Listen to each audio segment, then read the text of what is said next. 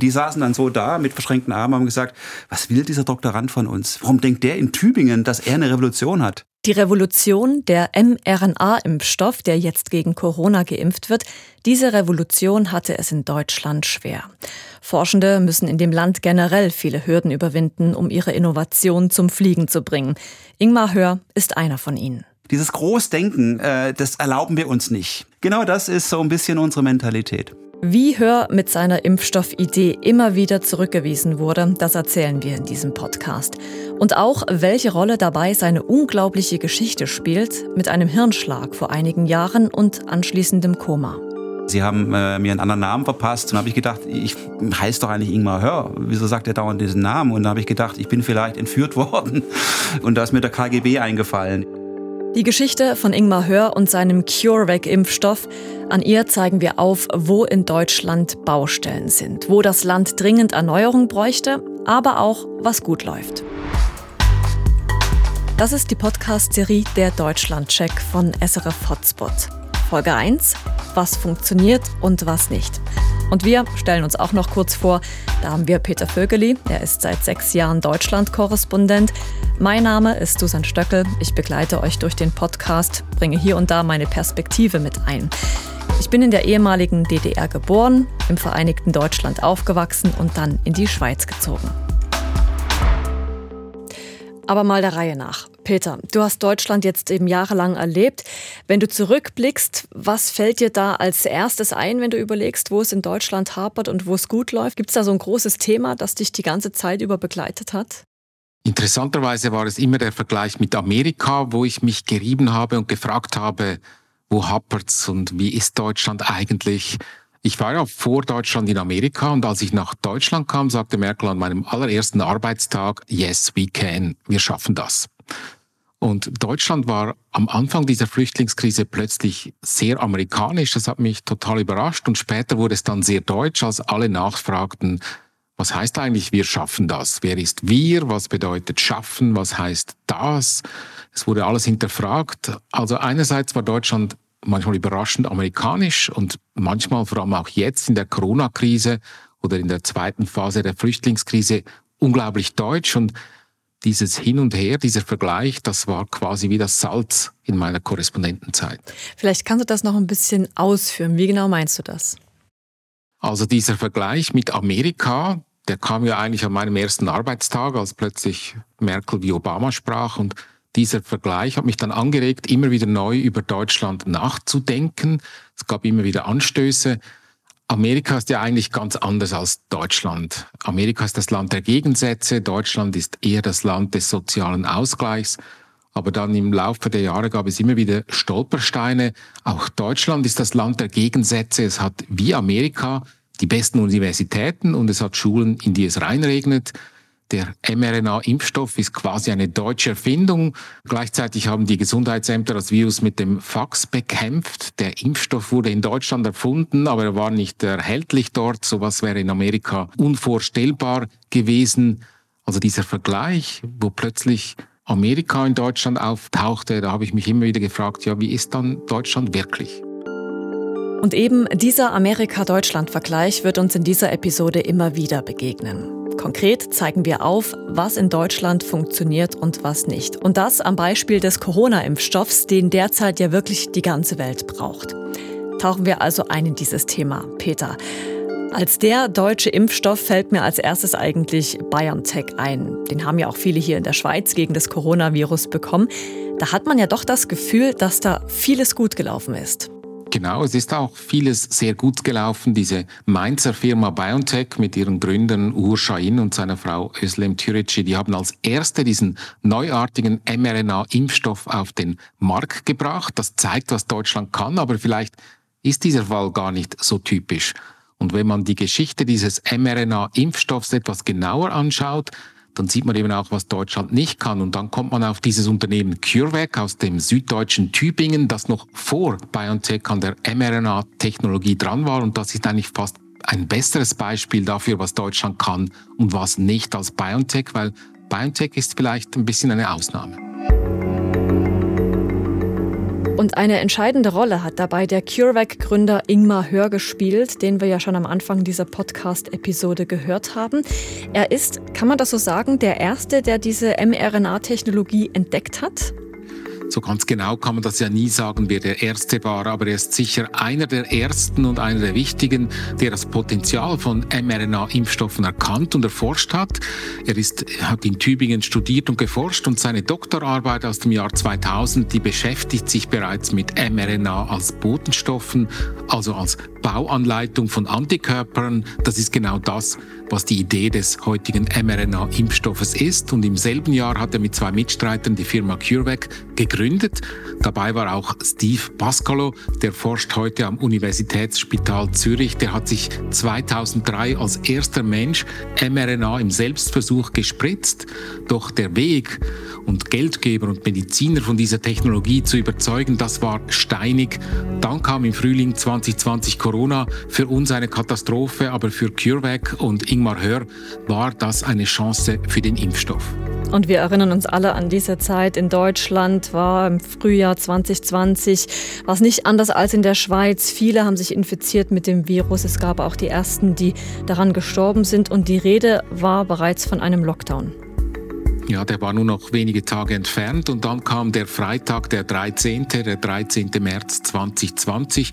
Ingmar Hör ist am Vortag nach Berlin gereist, um einem nervösen Gesundheitsminister Spahn die Möglichkeiten eines mRNA-Impfstoffs zu erläutern.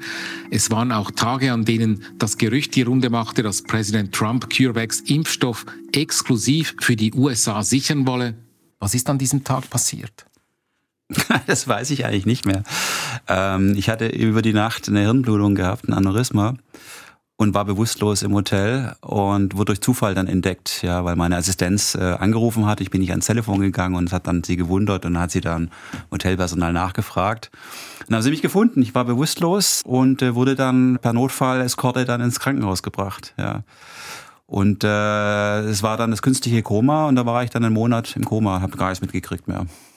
Also äh, für ihn, der quasi den Impfstoff in der Tasche hatte, geht es da plötzlich um Leben und Tod.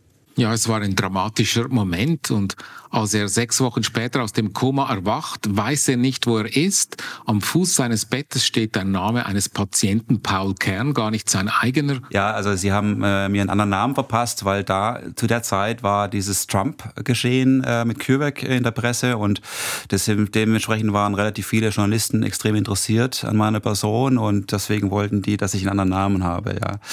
Und deswegen hieß ich auch anders und wurde mit diesem Namen auch äh, besprochen. Und habe ich gedacht, ich heiße heißt doch eigentlich Ingmar Hör. Wieso sagt er dauernd diesen Namen? Und da habe ich gedacht, ich bin vielleicht entführt worden.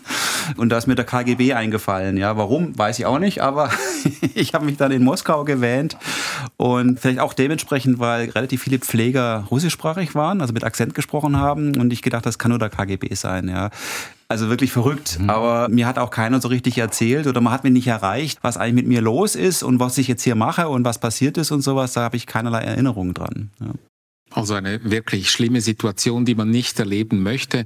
Hörer kennt dann irgendwann mal seine Frau Sarah, aber er kann nicht sprechen wegen der Beatmungsschläuche und er kann nur tonlos schreien, hol mich hier raus, du bist meine Frau, geh nicht, die bringen mich um. Wenn man sich das vorstellt, ist schon schrecklich, wenn ja. man aufwacht und denkt, wo, was ist das für ein Name, Paul Kern und wo bin ich? so hieß ich, genau. Genau, Paul Kern, ja, auch ein toller Name, muss ich sagen. Aber ich war halt an der Paul Kern und äh, habe mich dann irgendwie anfreunden müssen in der Situation. Und erst als meine Frau mich besucht hat, habe ich sie dann erkannt. Also die habe ich dann echt erkannt und ich wusste, was los ist. Und sie hat mich dann auch, auch aufgeklärt und gesagt, hey Ingmar, dir ist was Schlimmes widerfahren und so weiter. Und äh, aber ich kümmere mich um dich und so und du brauchst keine Angst haben. Ist natürlich so eine Urangst, die in einem drin ist, ne? Ähm, dass man sich selbst verliert, sein Selbst verliert, sein innerstes Ich irgendwo verliert. Und das ist natürlich schon eine schlimme Geschichte. Aber es war dann schon ganz gut, dass ich dann relativ schnell gemerkt habe, wer ich bin. Ja, ich bin Ingmar Hör und Paul Kern ist jemand anderes.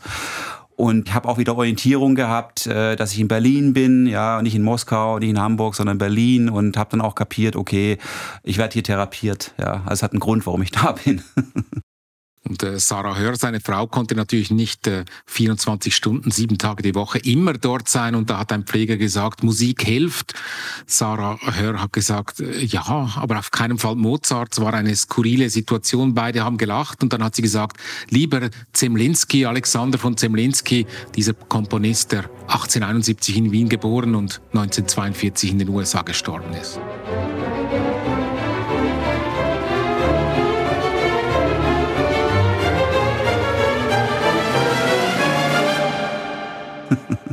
Wie geht es Ihnen heute?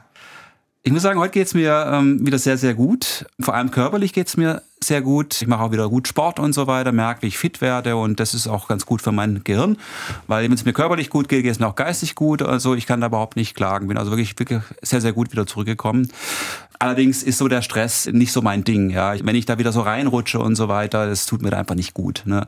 Und von daher ist es schon gut, auch loszulassen jetzt und hinter mich zu lassen. Ich glaube, das war so eine Sache in meinem Leben, die die ist passiert, die hat so sollen sein, ja, und da trage ich jetzt einfach die Konsequenzen und mache auch so einen Cut und sage, ne, was davor war, war davor und jetzt kommt ein neues Leben. Wobei ein neues Leben, das ist gar nicht so einfach, wenn die Entwicklung dieses mRNA-Impfstoffes und CureVac faktisch das gesamte alte Leben waren und wenn man einen Schnitt genau dann machen muss, wenn 20 Jahre Arbeit kurz vor einem Durchbruch stehen und die ganze Welt darauf wartet.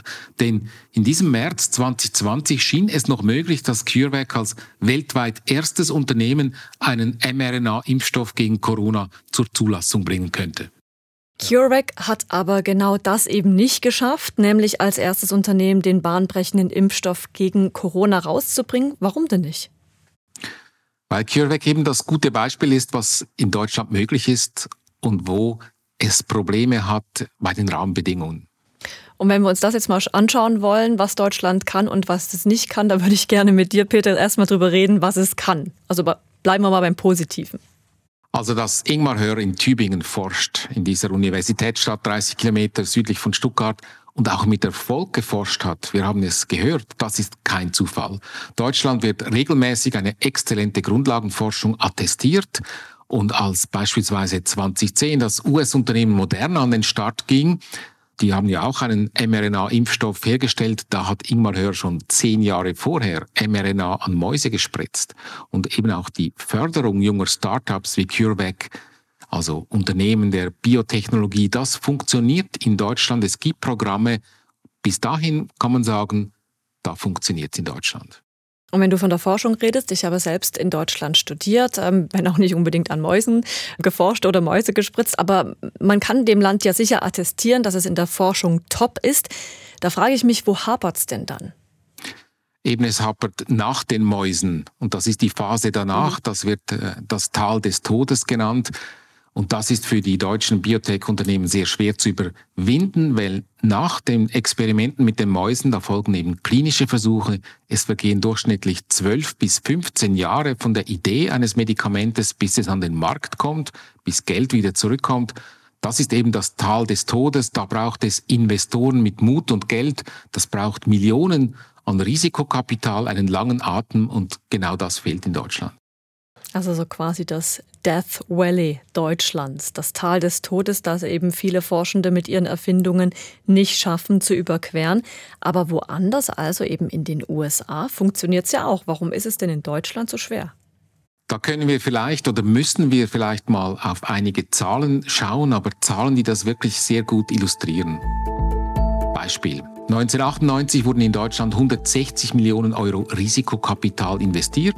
In den USA waren es 1,9 Milliarden, also mehr als zehnmal mehr. Das ist aber lange her. Man könnte sagen, es gibt eine deutsche Aufholjagd, aber davon ist überhaupt nicht die Rede. Die Schere ist noch weiter auseinandergegangen. 2016 flossen 50 mal mehr Risikokapital in den USA an Biotech-Firmen als in Deutschland. Und sogar in der kleinen Schweiz gab es 2017 in absoluten Zahlen mehr als doppelt so viel Risikokapital für solche Biotech-Firmen als in Deutschland. 2018 hat dann Deutschland die Schweiz überholt, aber das liegt eben an dieser Firma BioNTech in Mainz, die eine Riesensumme akquirieren konnte. Wenn ich jetzt also das zusammenfasse im Vergleich zur Größe, zur Wirtschaftskraft, zur Anzahl Unternehmen, zur Bedeutung des Forschungsstandortes Deutschland, gibt es in Deutschland viel zu wenig Risikokapital. Das sieht man auch ganz gut an CureVac. Die kamen sehr spät an viel Geld. Im Juni 2020 hat der Staat 300 Millionen eingeschossen. Im August 2020 kam der Börsengang an der amerikanischen Tech-Börse Nasdaq. Das hat wieder 213 Millionen gebracht, aber das ist alles sehr spät.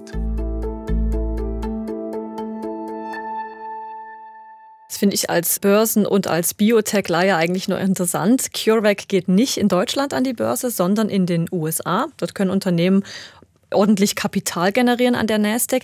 Wie sieht es denn mit Börsengängen in Deutschland aus? Dazu habe ich mit dem richtigen Mann für diese Frage mit Holger Zinke gesprochen. Ich habe ihn zusammen mit Ingmar Hör in Tübingen getroffen. Zinke war Wissenschaftler und ist Unternehmer. Er ist der Gründer eines der wenigen erfolgreichen Biotech-Unternehmen in Deutschland. Er hat verschiedene Biotech-Branchenverbände gegründet, sprich er ist der Experte für die Frage, für die Schnittstelle Forschung und Anwendung und zum Thema Börsengang hat er mir sehr ernüchternde Fakten präsentiert. Wenn man jetzt beispielsweise die Börsengänge anschaut, da gab es einen äh, Börsengang eines Biotechnologieunternehmens im Jahr 2007, das war GeneArt.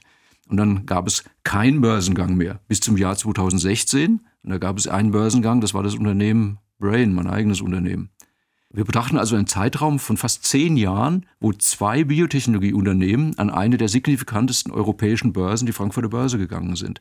Das ist einfach völlig unterentwickelt. Und deswegen kann sich auch dort keine Kultur entwickeln, also eine Analystenkultur, also wo Spezialisten aus Kapitalmarktsicht Unternehmen bewerten. Also Frankfurt ist im Bereich der Biotechnologiefinanzierung praktisch bedeutungslos, obwohl das eigentlich das Zentrum ist, also das Finanzmarktzentrum. Und da ist auch der Sitz der deutschen Börse. Die Venture Capitalisten, die wenigen, die es gibt, haben sie alle in München angesiedelt. Das ist also die Problematik und äh, Holger Zinke hat mir noch eine interessante Zahl gesagt. Er hat gesagt, mit einem Börsengang an der Nasdaq in Amerika kann man je nach Fall bis zu zehnmal mehr Kapital generieren als beim neuen Markt in Frankfurt. Ich resümiere mal eben an dieser Stelle, was wir bisher erfahren haben. Bei der Forschung sieht es in Deutschland durchaus gut aus. Es gibt sehr gute Unis, Universitätsstädte sogar wie Tübingen, wo an wegweisenden Innovationen, Technologien geforscht wird. Dann aber wird es schwierig, denn die Risikofreudigkeit fehlt und damit eben auch die Gelder. Genau, und das war das ganz große Problem von Ingmar Hör, und zwar von Anfang an seiner Tätigkeit an. Ich habe ja Klingel geputzt bei allen möglichen Risikokapitalinvestoren und war da vor Ort und habe gesprüht, ja. Es ist Wahnsinn, es ist eine Revolution, die da einhergeht und so weiter. Und die saßen dann so da mit verschränkten Armen und haben gesagt, was will dieser Doktorand von uns? Was glaubt denn der eigentlich, ja? Ich meine, wenn es so eine Revolution wäre, hätten die so längst in Harvard schon gemacht oder in Boston. Ja, warum denkt der in Tübingen, dass er eine Revolution hat? Also das, das, das hat, das hat völlig, äh, wir sind da gegeneinander gerannt irgendwo. Also dieses Feuer, dieser Spirit, das äh, Ingmar Hör versprüht, das fehlt auf der anderen Seite, auf der Seite der Investoren. Und ich habe darüber auch noch mit Holger Zinke gesprochen. Eben, das ist der Unternehmer, der auch mal Wissenschaftler war, der da genau an dieser Schnittstelle steht, oder? Genau, und der hat mir vorgerechnet, äh, es würden jährlich in Deutschland etwa 500 Milliarden Euro in Renten, in Immobilien oder andere Fonds mit eben niedrigem Risiko investiert, aber eben nicht in diese Biotech-Firmen, weil eben diese Risikobereitschaft fehlt. Also es fehlt eigentlich an der Einstellung, nicht unbedingt am Geld und das beklagt auch Hör. Das ist halt, äh, unter Holger Zinke sagt immer Bräsigkeit, ja.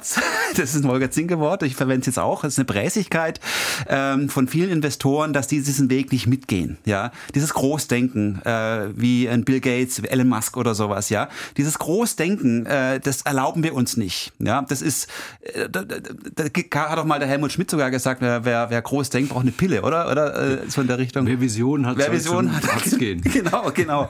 Genau das ist so ein bisschen unsere Mentalität.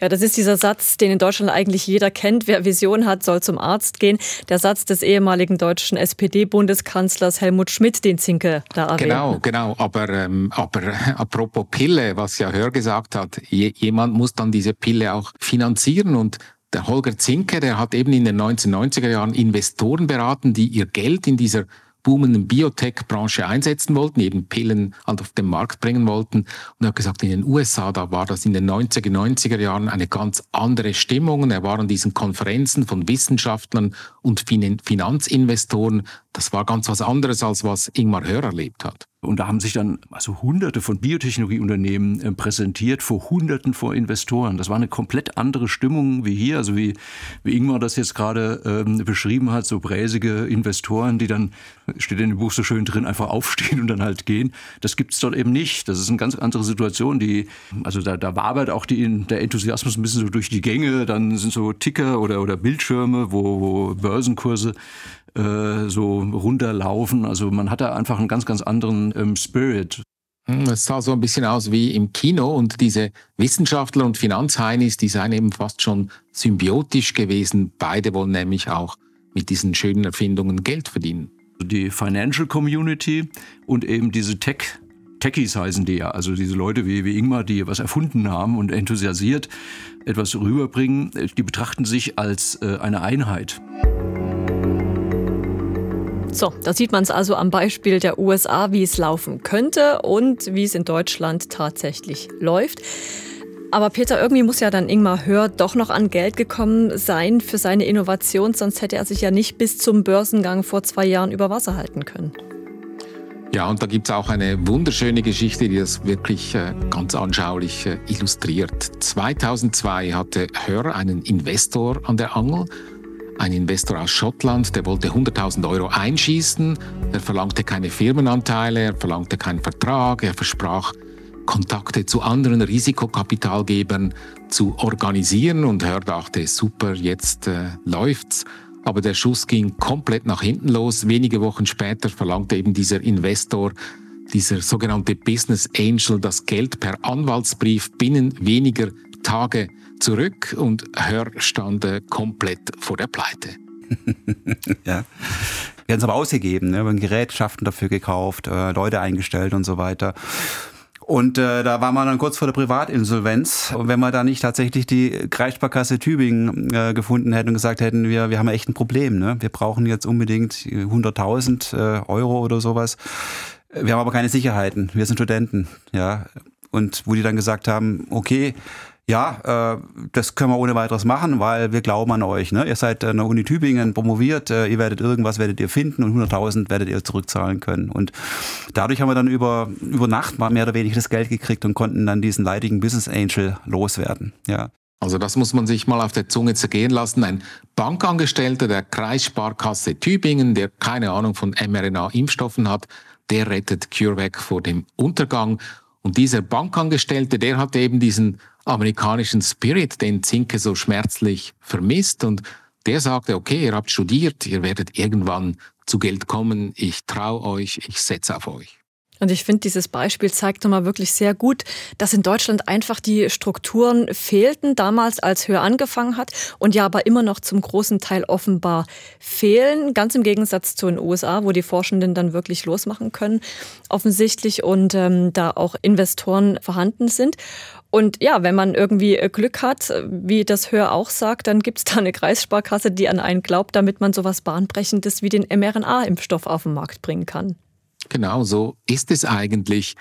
Auch wenn es natürlich nicht die Kreissparkasse Tübingen alleine war, das hätte nicht gereicht, aber es brauchte auch in der Folge Glück. Es gibt in Deutschland sehr wenige, aber sehr reiche Mäzene, welche die Biotech-Firmen wie CureVac oder BioNTech mit Hunderten von Millionen gefördert haben. Aber das sind eben quasi Family Offices, das ist keine Struktur. Also konkret der Multimilliardär Dietmar Hopp, das ist der Gründer des IT-Unternehmens SAP, der hat CureVac gefördert. Es gab dann sogar die Bill und Melinda Gates Stiftung, die hat 2015 auch Geld eingeschossen. Und das hat natürlich CureVac dann auf die große Bühne internationaler Aufmerksamkeit katapultiert. Aber das sind Ausnahmen, vielleicht sogar Glücksfälle, das sind keine Strukturen. Aber wenn es jetzt in Deutschland offenbar an Strukturen mangelt, warum hat es denn dann ein deutsches Unternehmen wie BioNTech, du hast das vorhin schon angesprochen, warum hat es denn dieses Unternehmen geschafft, einen Corona-Impfstoff auf den Markt zu bringen und das ja sogar noch vor CureVac? Vielleicht ist eben BioNTech, dieses Mainzer Unternehmen, gar nicht ein so typisches Beispiel für Deutschland. Ja, sie forschen und arbeiten in Mainz und das auch nicht zufällig. Aber ganz entscheidend dafür, dass das Medikament an den Markt kam, war eben auch, BioNTech hat eine Allianz mit Pfizer, dem umsatzstärksten US-Pharmaunternehmen und Pfizer hat Geld Pfizer hat Produktionsstätten, Pfizer hat Erfahrung mit klinischen Studien, Pfizer hat Erfahrung mit Zulassungsprozessen und das alles fehlte CureVac. CureVac wollte vielleicht auch am Anfang alles selber machen, hatte auch Probleme mit den klinischen Versuchen, ging eben erst Anfang diesen Jahres eine Kooperation mit Bayer ein und insofern ist BioNTech aus Mainz von Ur Shahin und Özlem Türeci eben vielleicht gar nicht das typische Beispiel für die Verhältnisse und Rahmenbedingungen in Deutschland. Zusammengefasst kann man sagen, CureVac hat sich einerseits so ein bisschen doch selbst Stolpersteine in den Weg gelegt, aber das Beispiel dieses Impfstoffherstellers zeigt ja auch sehr gut, wo in Deutschland die Baustellen sind. Also um Innovation zu fördern, fehlen die Strukturen, man muss kämpfen, Glück haben, eine Kreissparkasse an der Hand haben, zur richtigen Zeit am richtigen Ort sein, damit es die eigene Technologie dann auch wirklich zum Durchbruch schafft. Jetzt aber, Peter, schauen wir nach vorn. Gibt es denn die Aussicht, dass sich da was bessert? Also in den USA sagt man ja so schön, Help is on the way. Wie sieht es da in Deutschland aus? Ist da auch Help on the way? Ja, und es gibt da interessante Ansätze, die ich sehr spannend finde. Es gibt Hoffnungen und Ambitionen, dass man sagt, vielleicht könnte Berlin ein neues Boston werden. Also Boston ist der Ort, an dem Top-Universitäten wie Harvard und MIT tätig sind, wo Startups sind, wo es Kliniken hat, also eine Art Cluster, ein Kern, wo solche Forschung und Entwicklung funktioniert. Und das gibt es ja auch eigentlich im Prinzip in Berlin. Es gibt die Charité, weltberühmt, 3000 Betten. Es gibt die Humboldt-Universität, die FU, die Freie Universität in Berlin, jede Menge Startups da wären doch eigentlich die Rahmenbedingungen perfekt, aber es hat noch nicht gezündet. Wir haben die Probleme gesagt, aber eigentlich das Potenzial ist schon auch da. Und das hätte sich wahrscheinlich auch der CureVac-Gründer Ingmar Hör gewünscht und hätte vielleicht seine Innovation ein paar Jahre oder Jahrzehnte später auf den Markt bringen müssen. Er ist ja einer der mRNA-Pioniere. Du hast mit ihm gesprochen. Wie enttäuscht ist er denn, dass es so gelaufen ist, wie es gelaufen ist? Das ist natürlich die Frage, die auf der Hand lag. Ja, aber im Spiel gab es auch keinen Schlusspfiff. Ne? Also wir sind noch mittendrin. Und wie auch immer, Verlängerung ist wahrscheinlich auch noch da. Also ich sehe das nicht so kleinteilig. Ja, jetzt war es einfach so, dass die RNA-Technologie durch andere groß gemacht worden ist, aber es ist die RNA-Technologie. Ne? Also dieses Momentum, was wir aufgebaut haben, unter anderem in CureVac und wo wir ganz früh pioniermäßig dran waren, wird umgesetzt in Medikamente. Und ich sehe da wirklich große Chancen. Man muss jetzt dazu sagen, Hör ist nach seiner Gehirnblutung nicht mehr im operativen Geschäft. Er hat sich da zurückgezogen. Vielleicht versucht er den Misserfolg auch etwas schön zu reden, aber ich glaube eben nicht nur, weil mRNA ist ein Erfolg, indirekt auch für über 20 Jahre Arbeit von Ingmar Hör und es gibt noch viele Anwendungsmöglichkeiten. Es ist eine revolutionäre Erfindung. Der Ausgangspunkt war ja der Kampf gegen Krebs. Also es gibt die Möglichkeit, dass man mit mRNA-Technologie maßgeschneiderte Medikamente herstellen kann, ja sogar drucken. Und ich glaube, insofern ist die Begeisterung von Ingmar Hör schon echt. Er hat ja auch das Projekt eines mRNA-Printers, den er in Kooperation mit der Tesla-Tochter Grohlmann herstellen will. Das soll also dann ein kleines Gerät sein, das man mit Chemikalien füllt, wie einen Drucker mit einem Toner und das dann eine mRNA mit einer Bauanleitung für die Medikamente druckt und ja, ich denke, Ingmar Hör ist sicher auch enttäuscht, aber er ist, und das hört man ja auch immer noch begeistert von einer möglichen Zukunft mit dieser mRNA-Technologie und wie er es gesagt hat, auch mit diesem Printer. Also auch eine sehr, sehr spannende Geschichte. Das geht genau dahingehend, dass man ähm, dann vor Ort lokal Impfstoffe oder Medikamente drucken kann. Weil das Gute an der RNA-Technologie ist ja, man gibt dem Körper eine Bauanleitung, sein eigenes Medikament zu machen. Ja, also eigentlich äh, ist der Körper der Pharmahersteller, der das Medikament macht und der kriegt eigentlich eine Bauanleitung, die immer gleich ist.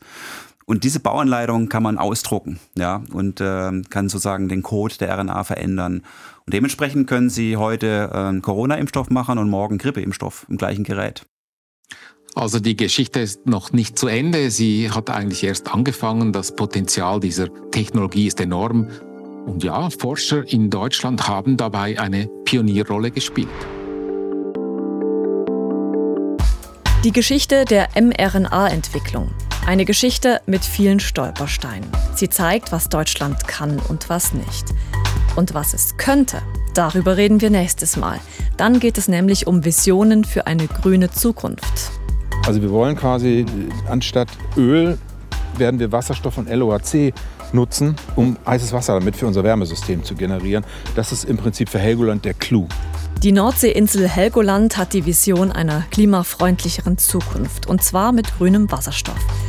Kühne Vision oder realistischer Plan?